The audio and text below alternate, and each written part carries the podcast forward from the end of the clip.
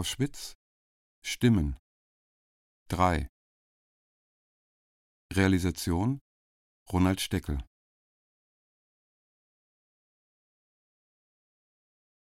Und ich wusste, im Gegensatz zu anderen vielleicht, die nicht wussten. Ich wusste, überhaupt haben wir gewusst. Das westeuropäische Judentum hat nicht gewusst. Insoweit nicht gewusst, dass ein holländischer Arzt, der gekommen ist mit einem holländischen Transport und zugeteilt wurde ins Zigeunerlager, wie mich gefragt hat, was ist das? Das war das rote Ziegelsteingebäude mit diesem viereck, rechteckigen Schornstein, wo die Flamme länger als der Schornstein war.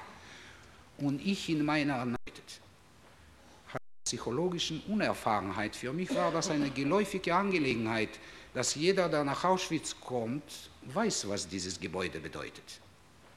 Habe ich ihm offen gesagt, da werden Leute verbrannt, gegast und eingeäschert. Sagt er, Sie erzählen Gräuelmärchen. Der hat mir nicht geglaubt.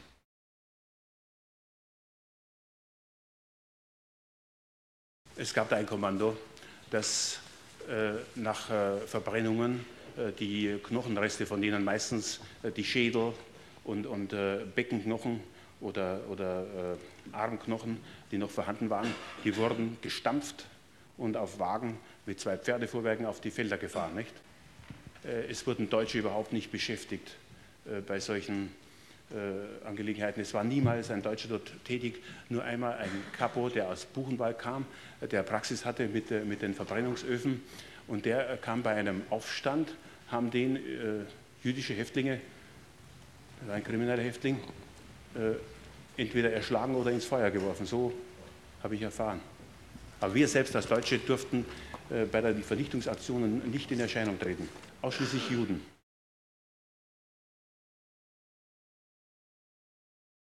Ich möchte nur schildern, nicht das, das, was ich gehört habe, aber bei das, was ich gesehen habe, bei ein, zwei Meter vor Stark. Ich möchte so sagen, sagen wir, es war ein Transport, ein jüdischer Transport. Einer von, die, von den Juden, das war ein, entweder war ein Rabbiner, er hatte ein, so klein, sie, weil die Polen äh, sie wissen nicht damals, nach meinem Glauben, dass, äh, wohin sie gehen, aber sie haben gesagt, es nicht etwas in Ordnung. Die Menschen ziehen sich aus, einer der Rabbiner, aber ich weiß nicht, ob er war Rabbiner, aber ich, einer der, von, ein Mensch von diesen, war ein kleiner Mensch, steckt sich unter die Klamotten. Und da sieht es stark. Ah, Israel, me, komm mal los da gibt er ihm zu die, zu die Wand.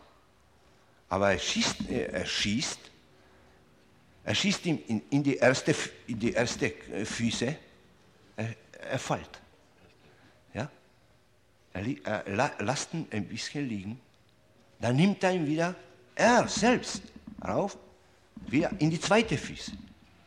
Der Mensch, der überhaupt, der fällt. Dann nimmt er einen Kuffer, er, weil er lebt noch, weil in zwei Füßen wurde er so schon. Nimmt er einen Kuffer, den Kuffer zu die Wand gibt er so, so gibt er den Kuffer. Und er sitzt den, den, den Menschen, unschuldigen Menschen, und schießt ihn zum dritten, äh, zum dritten. Er schießt ihn also, dass er tot ist. Viermal nimmt er sich jüdische Frauen. Acht, zehn, fünf, das. Sarah zu die Wand. Die gehen alle in Gas. Jetzt nimmt er zwei Frauen, ja, aber er vorher geht er, weil diese Frauen, geht er in die politische Abteilung und bringt ein Gewehr, aber das Gewehr äh, hört man nicht, da ja, und immer packt er es immer und herauf lief so eine kleine Patrone mit Z, rote Pat kleine rote Patrone mit. Und er stellt sich die zwei Frauen, das war nach dem Vergasen, aber nicht einmal, vielmal. Ja? Da stellte sich die äh, Frauen und die Frauen sehen, dass, dass er auf sie, da, da die Frau äh, kniet und sie sagt, weil weiß nicht, was äh, stark ist, ob Herr Kommandant, Ich bitte Sie, lassen Sie mich leben. Ich habe doch nicht gemacht. Ja? Und äh, los, Sarah, stehen. Sarah, stehen, Sarah, stehen. Los, musst du stehen. Er spricht ja so. So spricht er. Ja? Schießt er erstmal hier oder hier. Ja? Dann wieder in die Füße. Die, die Fünfe, sagen wir, müssen zuschauen, die anderen. No, das ist, no, das kann man nicht schildern. Und dann schießt, es, äh, dann schießt er sie alle. Ich sage so, mein ganzes Leben, ich sehe mein ganzes Leben stark. Mein ganzes Leben, wo ich gehe. Ich sehe ihn. Furchtbarlich. Als uns das Tor zwischen Block 10 und 11 eröffnet wurde, da bot, uns, bot sich uns ein Anblick, den ich nie in meinem Leben vergessen werde. Wieder auf der linken Seite lagen ungefähr 70 tote Frauen. Und ich möchte hier behaupten, das war ein ganz ausgesuchtes, schönes Menschenmaterial, noch schön im Tode. Aber ein Grauen war hier zu sehen, das nur vielleicht Kannibalen fertigbrachten. Diese Frauen hatten am ganzen Körper die Brüste, also äh, am Körper, die Brüste abgeschnitten und am sämtlichen Teilen, an Weichteilen des ganzen Körpers, der Hinterteil, an den Schenkeln in großen, aber in großen und tiefen Schnitten das Fleisch herausgeschnitten. Äh, der Block, der Hof zwischen Block 10 und 11 geht nach der linken Seite zur Kanalisation etwas schräg ab. Dieser, diese Kanalisation verstopfte sich mit Blut. Und Sie müssen sich vorstellen, wir als Pfleger waren weiß eingekleidet.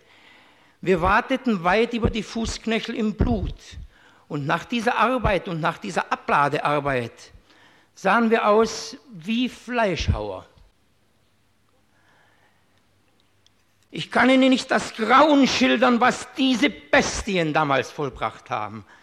Was diese Bestien uns damals angetan haben. Und dass man uns Häftlinge zu solchen Schandarbeiten brachte. Es lässt sich schwer schildern, was damals los war. Jetzt muss ich noch etwas sagen, bitte sehr. Ich habe gelesen hier in Zeitungen bei uns, dass die Herren hier sagen, dass sie haben nicht gewusst, was eigentlich in Auschwitz war. Ich muss Ihnen erklären, bitte schön, dass im zweiten Tag, wenn ich dort war, ich habe schon alles gewusst. Aber nicht nur ich. Diese kleine Bursch, bitte, das ist 16 Jahre alt. Der heißt Andreas Rappaport. Er war im ersten Barack. Er hat mit Blut geschrieben, ungarisch. Rappaport, André Ert, dieser Hotever. Andres Rappaport gelebt 16 Jahre. Nach zwei Tagen, das habe ich selbst gesehen, nach zwei Tagen bitte, wenn die waren von dort weggeschleppt. Ich bin gestanden in Barack Nummer 14. Er hat mir geschreit, Onkel, ich weiß, dass ich muss sterben. Sag für meine Mutter, dass bis letzten Moment habe ich auf ihn gedacht. Aber ich könnte nicht sagen, die Mutter ist auch gestorben. Bitte, dieser kleine Bub, das hat gewusst, was dort ist. Und die haben nicht.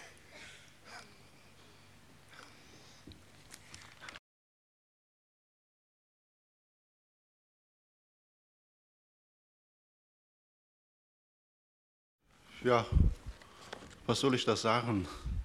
Ich habe einen Freund gehabt, einen Kameraden, der hat mir das geschildert, dass hier doch die SS etwas ganz Besonderes sein, etwas Reines, etwas Heeres, also man darf keine Strafe haben.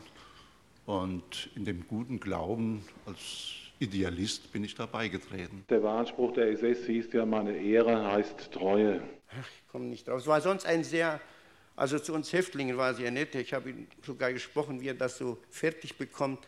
Sagt er, ja, er ist von Himmler bzw. seinem Führer verpflichtet und das muss er ausführen. Sonst war er ein so, einer der menschlichsten äh, SS-Leute, ja. Aber er sagt ja, da, da denke ich an nichts, da sage ich nur, ich tue meine Pflicht. Wenn er dann ranging, hier hinten das Flohballgewehr an äh, das Genick hinten ranhielt, ja. Es gab dann so einen kleinen Peitschenknall, der Häftling war erledigt. Ein intelligenter junger Mann, der musikliebend war. Ich habe alleine an einem Samstagnachmittag Bach-Konzert gehört, von ihm Akkordeon spielen.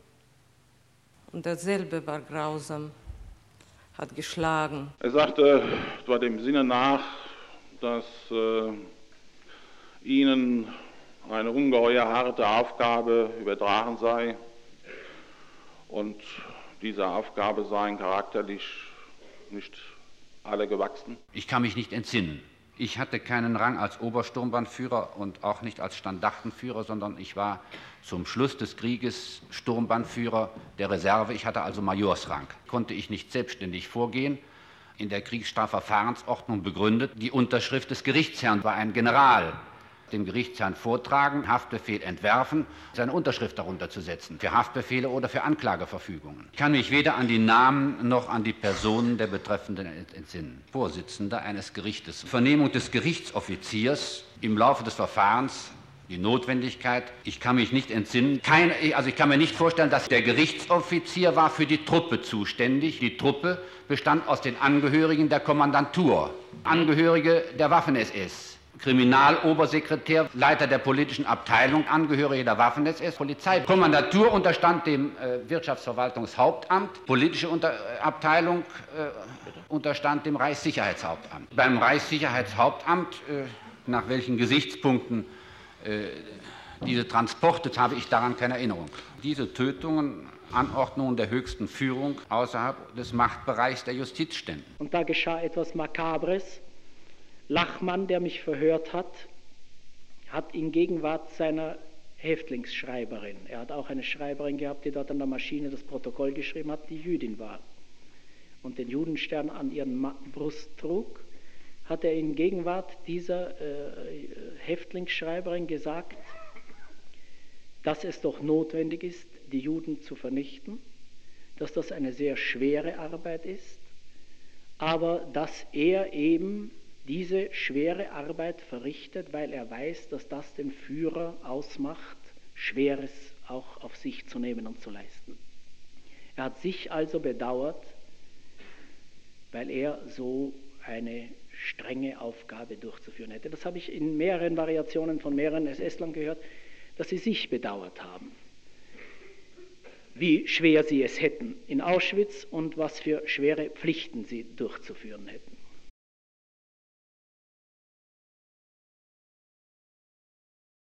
In einem Falle, das war entweder Ende Sommer oder Herbst 43, bei so einer Gelegenheit, und zwar, das war ganz früh, wo wir angefangen hatten, wir fangten immer sehr früh an, schon vor 8 Uhr kamen wir hin, haben wir bemerkt, dass im Hof des Block 10 und 11 an der Wand des Block 11, aber nicht bei diesen berüchtigten schwarzen Wand, sondern beim Ausgang vom Block 11, neben dem Ausgang an der Wand stand ein kleines Mädchen in so einem Bordeauxkleid, einfaches Wollenkleid, glaube ich, war es gekleidet, ohne Kopfbedeckung, hatte so einen kleinen Zopf gehabt. Sie stand bei der Wand sehr diszipliniert, die Hände hat sie wie so ein Soldat gehalten dann später äh, besichtigte sie ihre Schuhe, sie sah, dass die Schuhe irgendwie beschmutzt sind.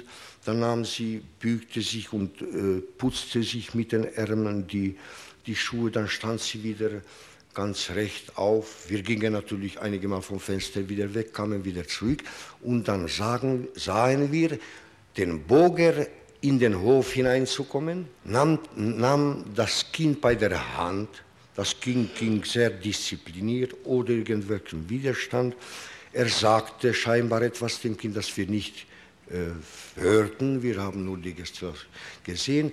Er nahm sie zur schwarzen Wand und so wie sie bekleidet war, richtete er sie so mit den Händen zur schwarzen Wand, ging dann nach ihr hierher.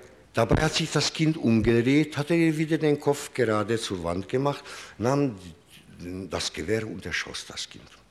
Boga hat man äh, im äh, Krematorium genannt so, es kommt der Malchemuves. Das heißt jiddisch, es kommt der Tod.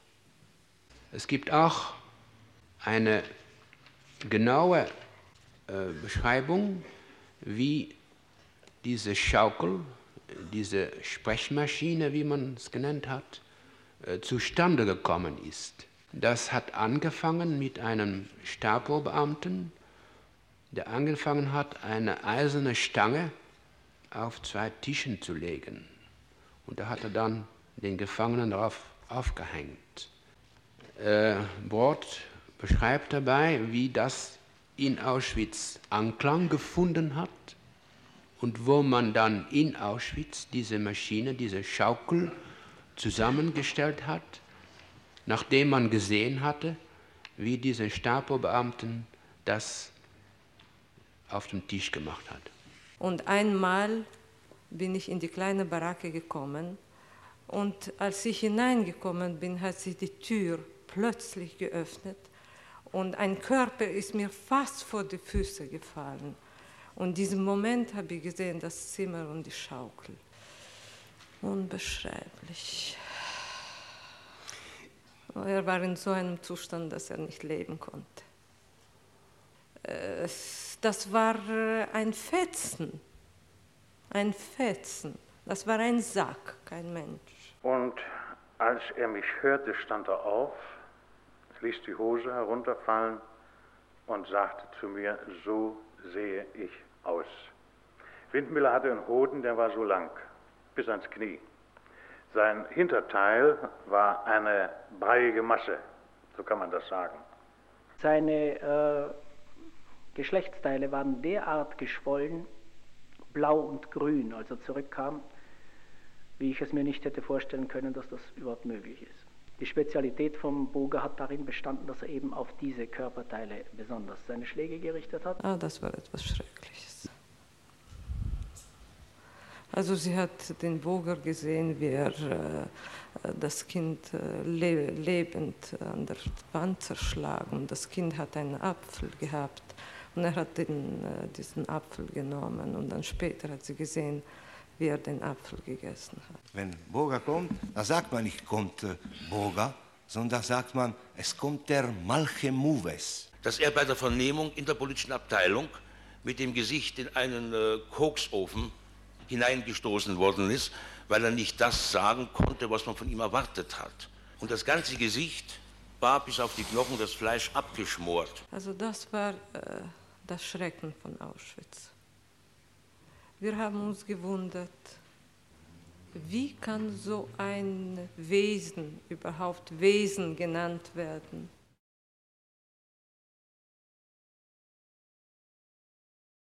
Es war ein niedriger, etwas schummriger Raum und da standen bunt zusammengewürfelte Couchen herum und auf diesen Couchen da lagen malerisch äh, einige SS-Leute, meistens unter Führerdienstgrade und dösten da mit glasischen Augen vor sich hin.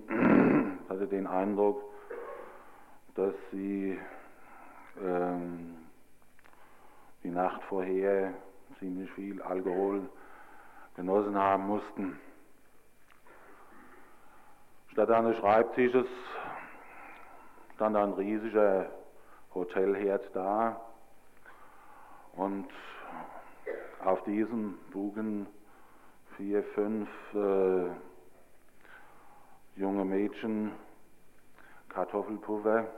Es waren offensichtlich Jüdinnen, sehr schöne orientalische Schönheit, vollbusig, voller feurige Augen, trugen auch keine Häftlingskleider, sondern normal, ganz kokettes Zivil. Und die brachten nun ihren Paschas, die auf den Couchen darum lagen und dösten, die Kartoffelpuffer und fragten besorgt, ob auch recht viel Zucker, ob genügend Zucker darauf waren und fütterten die. Ähm, keiner nahm von mir und meinem Begleiter immerhin also doch im, am Hauptmann Notiz, es wurde keine Meldung gemacht, es ließ sich keiner stören. Und äh, ich glaubte meinen Ohren nicht zu trauen, diese weiblichen Häftlinge und die SS, die duzten sich miteinander. Ich muss also wohl ziemlich entgeistert äh, meinen Begleiter angeschaut haben. Der zuckte nur die Achseln und sagte, die Männer haben eine schwere Nacht hinter sich. Sie hatten einige Transporte abzufertigen. Ich glaube, so drückt er sich aus. Das bedeutete also, dass in der Nacht, während ich da im Zuge stehend nach Auschwitz fuhr, einige tausend Menschen, einige Ladungen, Zugladungen voll hier vergast und verascht worden waren. Und von diesen Tausenden von Menschen, da war auch nicht das Stäubchen auf einer Ofenarmatur übrig geblieben. Rampendienst? Damit habe ich nichts zu tun gehabt. Ob dieselben Leute, vielleicht sind Teile von anderen Komponien oder dazu mal, wo ich dort war, da habe ich von einer Vergasung überhaupt noch nichts gehört. Ich glaube, die dritte oder die fünfte war es. Da gab es noch keine Einteilung und so weiter für solche Sachen. Da. Das weiß, ist mir überhaupt nicht bekannt. Das habe ich so reden gehört. Ich selbst habe mich nicht dran getraut, weil der Stacheldraht stand von unserer Schreibstube ungefähr zweieinhalb Meter weg. Ja. wenn man das Fenster aufgemacht hat. Das ja. habe ich manchmal gehört, dass er manchmal ausgeschaltet wäre. Vielleicht war Kurzschluss oder was, das weiß ich nicht. Ja. Der, der, Kommandant, der hat hier vorne an der Sperre, glaube ich, Kommandant, das könnte sein, auch die nicht das Revier, sondern vor uns war auch ein großer Block, das wollte Verwaltung werden. Hier war die, die Kommandantur und das nächste, der große Block, herunter, gegen die Fahrbereitschaft zu. Außer dem Stacheldraht war das Revier. Da habe ich äh, mich nicht interessiert und auch nicht acht gegeben. Ich wusste nur, dass das ein, ich dachte mir, es wäre so ein Rühmkeller aus Gras, eine Erhöhung. Diese Erhöhung, die war so circa drei bis vier Meter zu verwachsen. Wie ein Keller hat das ausgesehen. Habe ich nicht schon Steine gesehen. Das war lang etwa 30, 40 Meter, eine Erhöhung vor uns, was da gelegen hat. Mhm. War mit Gras bewachsen. Das weiß ich nicht, das war mit Bretter verschlagen, glaube ich, von. Ja? Das weiß ich nicht. Ich habe mich nie interessiert für das. Ja? Wir waren froh, wenn wir Feierabend hatten und wir sind ins Quartier gekommen. Nein, nein, wir hatten die Fenster zum Stammlager. Die Haustür zum Hausaustritt war zu diesen Rasenerhöhungen da. Nein, habe ich nichts erfahren, auch nichts gesehen. Ne? Ob Sie mir glauben oder nicht, ich habe das nicht gewusst. Ich, ich weiß heute noch nicht richtig, was heißt eigentlich Desinfektion. Folgende sogenannte Ärzte der SS haben durch persönliche Auswahl nicht arbeitsfähige oder auch völlig gesunder Menschen für die Tötung durch intrakardinale Phenolinjektion durch Vergasung, durch lebendige Verbrennung, durch operative Experimente als medizinische Versuchstiere etc. viele Hunderttausende veranlasst. Standortarzt Sturmbahnführer Dr. Wirz, Hauptsturmführer Dr. Fischer, Sturmführer Dr. Rode, Sturmführer Dr. Klein, Sturmführer Dr. König, Dr. Lukas, Dr. Thilo. Das Menschenleben galt nichts. Äh, einen Menschen zu töten war eine Kleinigkeit war überhaupt nicht der Rede wert. Und die Machtfülle, die ein SS-Mann, auch der kleinste SS-Mann hatte, den Häftlingen gegenüber, war unvorstellbar. Und aus dieser Machtfülle heraus und aus dieser Einstellung heraus, diese Leute müssen ja sowieso sterben, die sind ja schon Tote auf äh, Urlaub sozusagen. Aus dieser Einstellung heraus habe ich mir nur erklären können, das, was geschah an einzelnen Akten von Einzelnen. Von Einzelnen vor allem, die ich persönlich kennengelernt habe, Ich habe sehr viele SSler kennenlernen müssen, äh, vor allem Ärzte und SDGs, die also regelmäßig bei uns in der Schreibstube ein- und ausgegangen sind, mit mir gesprochen haben, wenn sie besoffen waren, äh, mir ihr Innenleben geoffenbart haben und ähnliches. Es gab darunter viele, unter den Ärzten, ich möchte fast sagen die Mehrzahl, äh, die durchaus nicht irgendwie fanatisch nationalsozialistisch, die durchaus auch nicht fanatisch antisemitisch waren, aber die in dieser Atmosphäre, diese Atmosphäre aufgenommen haben und die dann nichts dabei gefunden haben, auch zu experimentieren an den Leichen, die noch lebten. Und dazu möchte ich feststellen, nochmals, ausnahmslos, denn wenn es einen einzigen gegeben hätte, würden wir das wissen, denn für den Mann hätten wir uns interessiert, der Mann wäre aufgefallen, den Mann hätten wir getrachtet, für uns zu gewinnen, irgendwie auszunützen. Ausnahmslos haben sich zu diesem Dienst an der Rampe alle Block- und Rapportführer gedrängt. Und wenn sie nachher zurückgekommen sind ins Lager, haben sie untereinander erzählt, was sie alles dabei. Ich habe eine Flasche Schnaps, ich habe einen Ring, ich habe das, dem Juden habe ich so viel Geld weggenommen und so weiter. Das waren die Gespräche, wie sie nachher geführt worden sind. Das stimmt nicht, das streite ich ab. So Ja, was gab es ich. nicht bei uns. Ha. Nee. Aber ich weiß, es waren alle beteiligt. Und es ist bei all diesen Dingen nie vorgekommen, dass zwei SS-Leute geschossen haben und die anderen sind mit den Händen in die Hosentaschen gestanden und haben zugeschaut. Jeder hat einen Revolver in der Hand gehabt und hat mitlos gedrückt. Man muss ja die Mentalität, man kann sich ja das heute nicht feststellen. Ich habe den Eindruck gehabt, diese, für, diese, für die Angeklagten waren das, was da an ihnen vorbeigetrieben wurde, waren nicht Menschen, die haben etwas ein Gefühl gehabt, wie wenn uns einer etwas sieht, einen Schlachtviehtransport ins Schlachthaus, wo man sich weiter nichts denkt oder höchstens an das gute Rostbiff denkt. So ungefähr der. No, und da ist natürlich über alles Mögliche getratscht worden, da ist über die letzte Sauferei gesprochen oder über die letzte Freundin und dann hat einmal, jetzt hat der gerade und dann hat wieder, weiß ich, der Klaus mit dem zu tratschen angefangen, hat sich der dabei hingestellt und hat man darf das nicht, etwa- das ist nicht streng preußisch zugegangen Ordnung, sondern das war so ein gemütlicher Familienbetrieb. Da ist ein paar weggegeben und da ein paar, einmal der, einmal der, einmal der. Aber Sie haben mir eben die Vorgangsweise dort erzählt, aber in einer unfassbar zynischen Art. No, es ist wieder so ein Haufen Juden gekommen, mit denen werden wir schon fertig werden und so weiter. No, ein paar haben wir rausgenommen. Oh, was die für Sachen haben. Da sieht man halt wieder, was die Juden haben. Geld haben sie und Sachen, die wir schon lange nicht haben, Seife und das und Zigaretten und so weiter. Und es sind ja tatsächlich Transporte gekommen, weil die Leute haben doch alles mitgenommen, was sie irgendwie mitnehmen konnten. Sie sind doch teilweise, zumindest aus den westlichen Ländern, gekommen mit, den, mit der wie man ihnen gesagt hat, zur Ansiedlung und haben da alles, was gut und teuer war, mitgenommen. Zum Teil offen, zum Teil versteckt, eingenäht in, oder in den Schuhen und so weiter. Das ja nachher eigene Kommandos gegeben, die das herausgesucht haben und so weiter. Und die Vorgangsweise dort hat er mir erzählt, so ein noch die, an die ich mich heute nicht an einzelne noch so bekannte Details, die hat das aufgeführt oder der habe ich das erzählt. So erzählt, man ist zurückgekommen, dass das, das war doch allgemein so. Wenn so. Sie sind auch untereinander miteinander zurückgekommen, haben sich so gegenseitig erzählt oder womöglich noch ihre Heldenstücke. Also dem habe ich einen Tritt gegeben und das habe ich gemacht und so. Und dem habe ich die Uhr gleich runtergezogen oder so. Das, das war so, also ich weiß nicht, wie eine Jagdgesellschaft von der Jagd zurückkommen und sich ihre Details erzählt. Wir konnten jedes Wort hören und verstehen, das gesprochen wurde.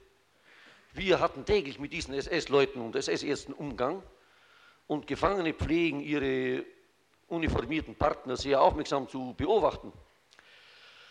Nicht einmal, nicht einmal hat dieser Mann Gleer oder hat dieser Mann Koch oder Teuer, haben die eine Spur von äh, Regung gezeigt. Es gab SS-Leute, die kamen aus dem Urlaub nach Hause und sagten, no, wenn man sie frug, wie war es, Unterscharführer, no, es war schön, aber jetzt hier in dieser Mörderhöhle.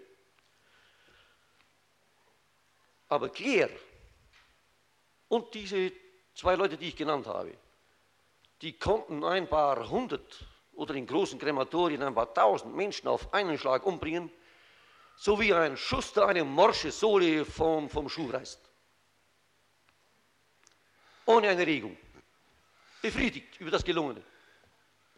Ich habe niemals an Exekutionen und anschließender, äh, wo ich anschließend Fangschüsse äh, anzubringen hatte, habe ich auch niemals. Nach meiner Erinnerung äh, verantwortlich Schutzhaftlagerführer. Ja, meine Verantwortung für den Einsatz von Häftlingen. Ausdrücklich, Kommandant hat angeordnet, auf Befehl Mulka. Erstens einmal habe ich auf der Rampe, ich war zwar draußen, aber selektiert habe ich nie. Ich habe niemals mit Dr. Mengele im Lager irgendeine Tätigkeit ausgeübt. Ich konnte machen, was ich wollte.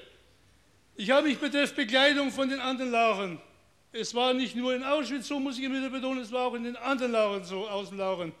Ich persönlich wandte mich nach Berlin an den damaligen Verwaltungsführer für die gesamten KZ, der Gesamtkonzentrationslager persönlich. Das Schreiben ging nach, nach, äh, nach Zweiler zurück mit dem Bemerken, ich habe am Dienstweg zu halten. Ich hatte Geld zur Verfügung, aber was hatte ich nicht? Einen lumpigen Papierfetzen, wo man draufgeschrieben hätte, 5000 Paar Schuhe für Häftlinge, hat, hat es verweigert? Obergruppenführer Bohl, unsere Herren in Oranienburg.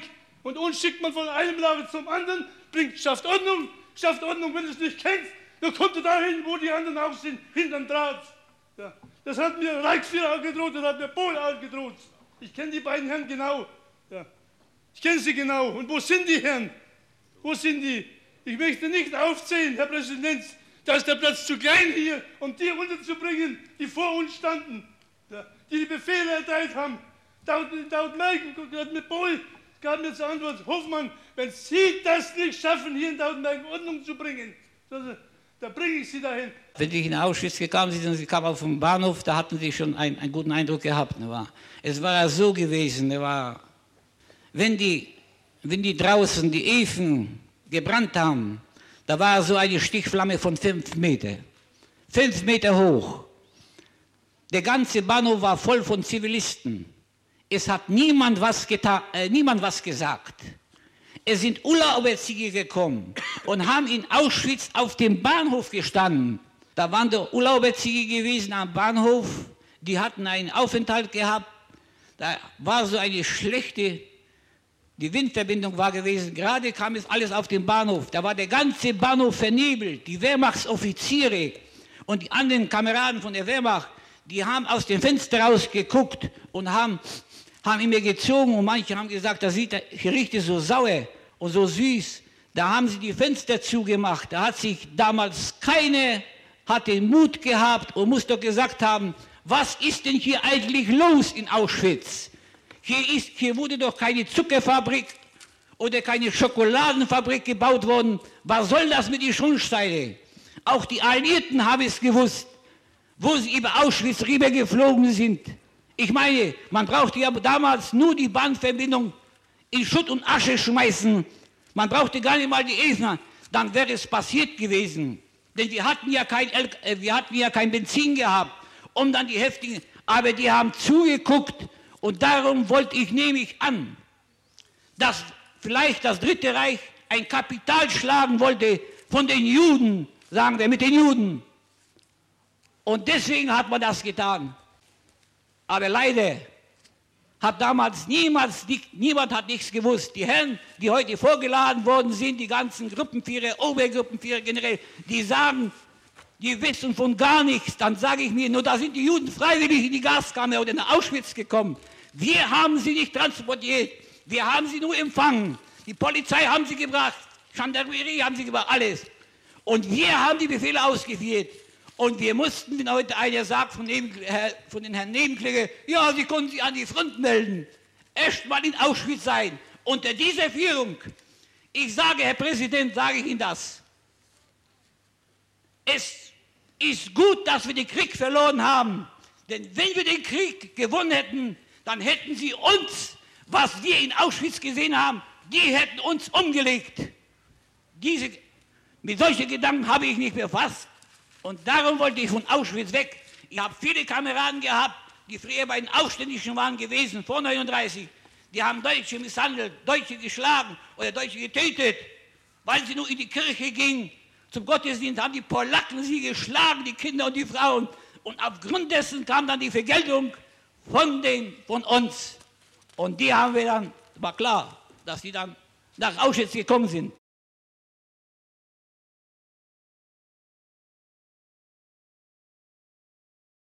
Ich gehöre nicht zu den Leuten, die sagen, no, was ist das schon? Ein Mord ist geschehen. Was schreiben denn die Zeitungen so viel drüber? Ich habe erlebt Tausende, Hunderttausende, Millionen Menschen ermordet werden. Nein. Für mich ist ein einzelner Mord genauso erschütternd wie der Mord von tausenden Menschen. Und wir sollen und wir dürfen nicht das Gefühl dafür verlieren, was ein einziges Menschenschicksal bedeutet. Poláci, takový starší, jak dnes ho vidím, byl to starší Polák. Ten říkal tomu druhému, choď, co se bojíš, tam nahoře se sejdeme. Někteří se modlili, někteří prosili, někteří měli poznámky, řekli, na vás také dojde. Někteří říkali, ať je svoboda. A ještě, ještě různé jiné, jo, i hymny se zpívaly. Mimo tego, že miałam lekarstwa, zabrali ją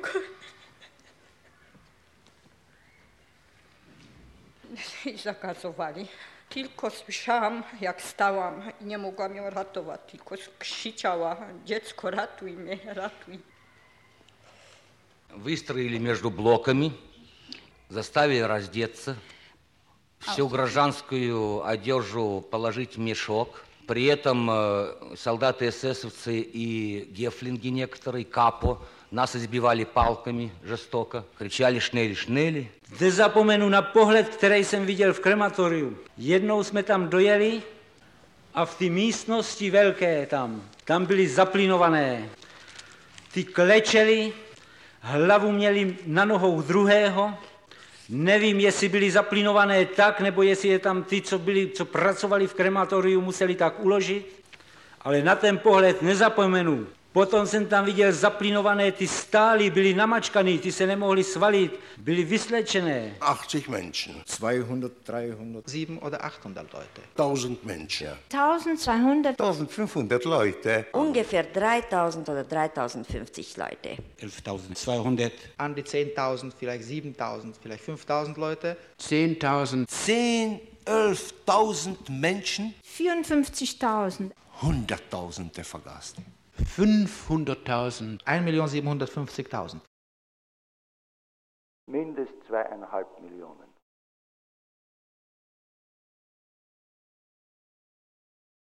Trotzdem wurden die Kinder ähm, äh, erzogen. Äh, ich weiß, dass in dieser Zeit äh, lernte ich ähm, erstmal, die, das ist mir in der Erinnerung geblieben, äh, die Geschichte von äh, Thermopylae oder die Taten von Makkabäer. Äh, und äh, ich nahm teil an einem Gesangchorus sogar, der mit uns einer der, der Häftlinge namens Imre, seinem Namen, anderen Namen kann ich schon nicht wissen, äh, die äh, Ode aus der 9. Symphonie äh, von Beethoven, An die Freude von Schiller. Ich wusste damals nicht, was, was es bedeutete und was es war. Und nur lange Zeit danach, wenn ich schon im anderen Lager war und alles dieses schon vorbei und alle diese vernichtet geworden sind, habe ich eine Mundharmonika gefunden und diese Arie und einer der Häftlinge erzählte mir, was es bedeutet. Ich weiß nicht, ob es ein, ein Heldentat der, des, des, geistlichen Widerstandes der, seitens der, der, Erzieher damals war, die, äh, oder es war ein Akt von, äh, von einem ein absurder Akt, der vielleicht nur an dieser Ebene eine, ein, ein äh, geistliche Heldentat äh, sein kann, wenn die äh, Leute äh, das und vielleicht noch, noch mehr, dass sie dem Ebenbilde des Gottes die Kinder und den Menschen also erziehen und im, im Geiste dieser Worte ja, erziehen wollen. Neben dem Block Nummer 13 war Block Nummer 9 und ähm, 11, da wohnten die Sonderkommandanten, das heißt die Leute, welche arbeiteten in den Gaskammern und in Krematorien. Und die erzählten uns vieles darüber und auch wie sich äh, unsere äh, Leute, das heißt der Transport, welcher wurde am 8. März 1944 vernichtet, benommen haben und wie man sie auch dadurch täuschte, dass man sie erst einmal mit den Lkw-Wagen um das Lager führte, damit sie nicht denken, dass sie gehen gerade ins Gas. Und äh, außer diesen äh, fragte ich nach unserem Jugendführer, der hieß Freddy Hirsch und er war schon Jugendleiter in Theresienstadt. Und wir Jugendliche liebten ihn sehr und wollten wissen, was mit ihm passierte. Und da erzählte mir der Sonderkommandant, welcher arbeitete im Krematorium 3 bei der Verbrennung, dass er alleine den Freddy Hirsch verbrannt hatte und er sich es darum so gut merkte, weil Freddy Hirsch nicht zusammen mit dem Rest des Transportes ging, sondern er hatte sich vorher vergiftet, damit er nicht diesen schauerlichen Dingen zusehen muss, wie seine Kinder ins Tod gehen.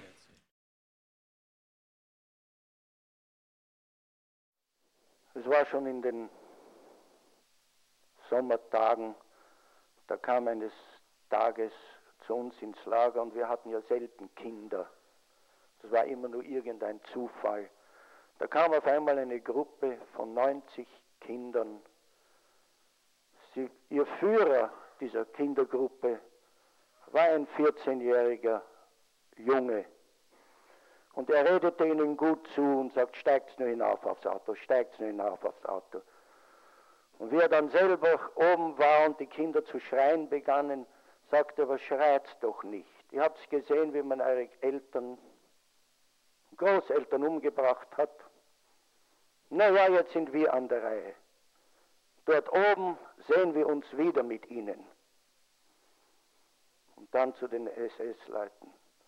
Aber glaubt nicht, dass es euch geschenkt bleibt. Ihr werdet genauso krepieren, wie ihr uns jetzt krepieren lässt. Er wurde geschlagen,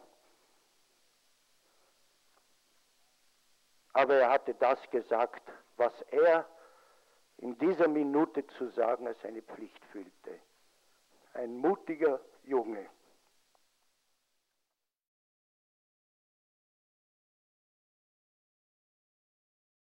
Es, wurde wieder, äh, es wurden wieder äh, Vorbereitungen mit Hilfe von äh, äh der Häftlinge aus anderen Lager nicht ins Tod äh, äh, ohne Widerstand zu gehen.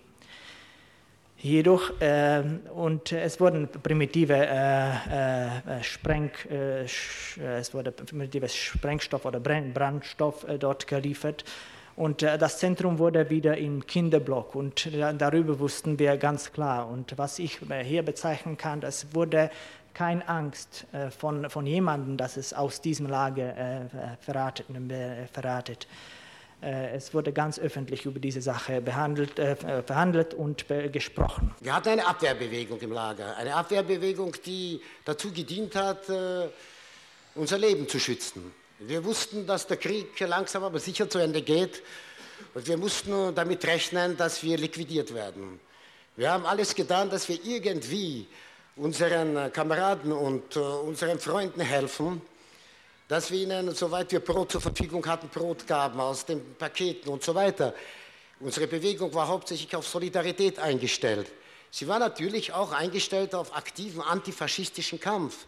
Es ist wichtig zu sehen, dass äh, wir Häftlinge der verschiedensten Nationen, und wir waren da die verschiedensten Nationen, der verschiedensten Religionen, also eine Abwehrbewegung äh, zusammengaben unter diesen schrecklichen Bedingungen, äh, die äh, äh, die, sagen wir mal, auf einer wirklich europäischen, internationalen Grundlage geführt war. Es war, wenn ich mich richtig erinnere, Anfang 44 vielleicht Februar und, oder März, aber mit Exaktheit will ich das Datum nicht sagen.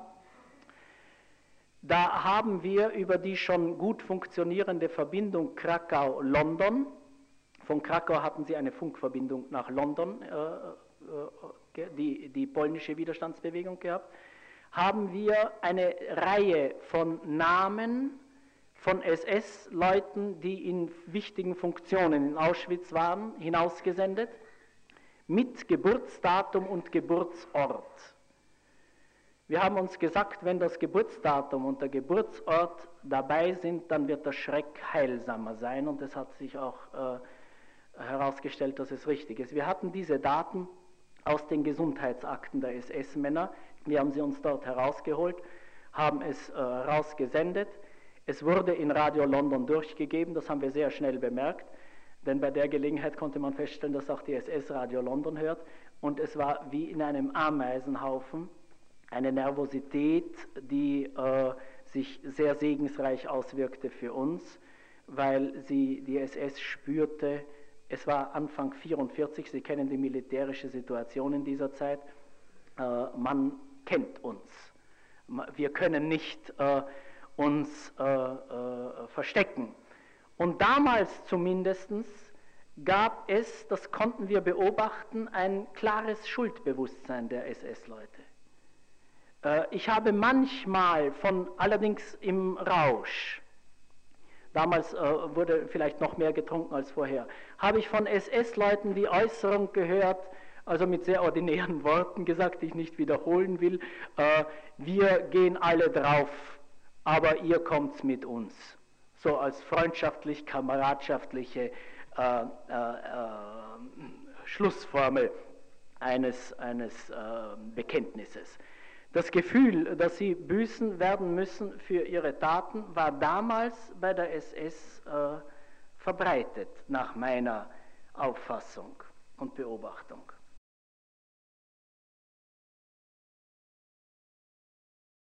Ich habe hier früher schon erwähnt, dass anlässlich der Selektionen die Ungarn-Transporte, die plötzlich eine Umwälzung im ganzen Betrieb mit sich brachten.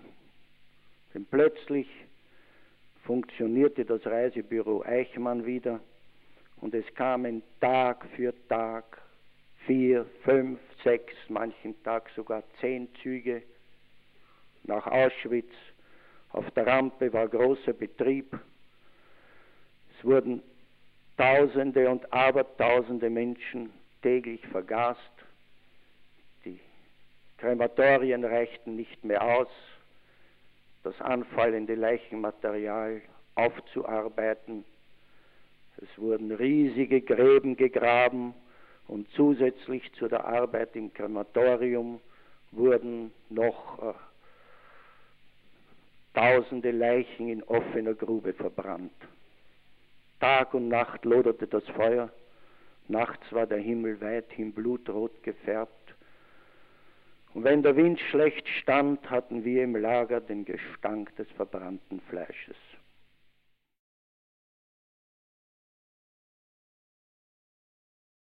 Es waren von uns viele, was selbst in dem Feuer gesprungen sind.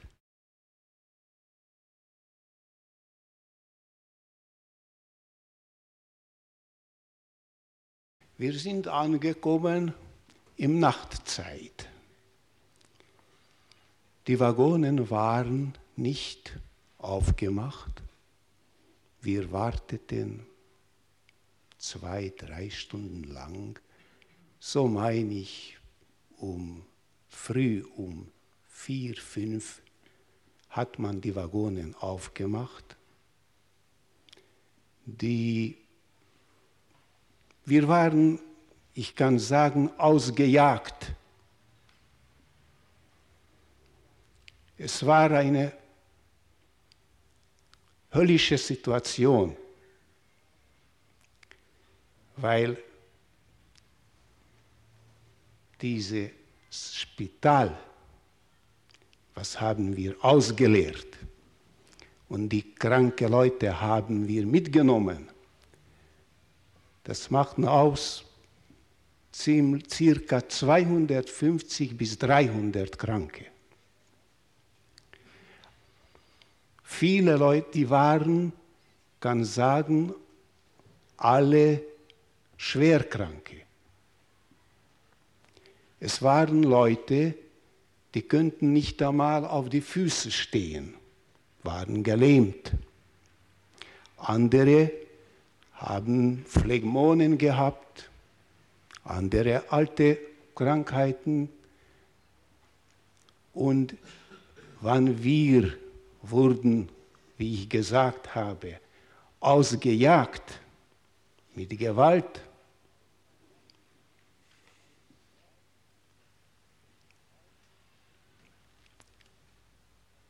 es war die Hölle von Dante, ein Himmel dazu, was dort geschehen ist.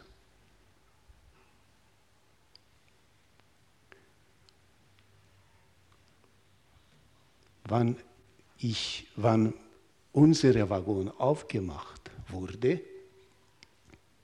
und wir sind herausgekommen vom Waggon, schon viele Waggone waren auch schon vorher geöffnet. Und diese Leute, diese kranke Leute, die konnten nicht einmal auf die Füße stehen, die sind auf der Erde teilweise liegt, teilweise gesessen. Männer haben geschreien, Frauen weinen, Kinder brüllen. Es war eine schreckliche Situation.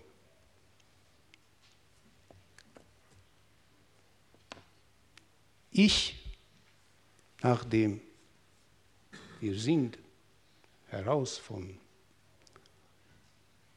Waggon, ich habe mich herumgeschaut. Ich habe mich einige Mal herumgedreht. Was ist hier? Was für eine Hölle ist das? Und auf einmal plötzlich sehe am Rampe der Dr. Capesius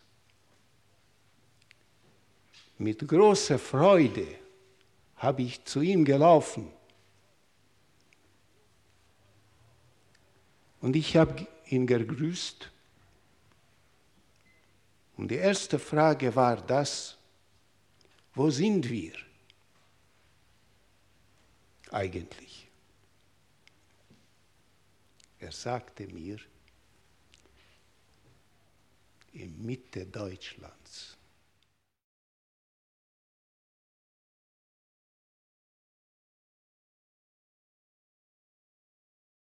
Auschwitz Stimmen aus Originaltonmitschnitten der Verhandlungen im ersten Frankfurter Auschwitz-Prozess 1963 bis 1965. Ton Matthias Kirschke. Realisation Ronald Steckel. Eine Produktion des Westdeutschen Rundfunks mit Radio Bremen und dem Südwestrundfunk 2005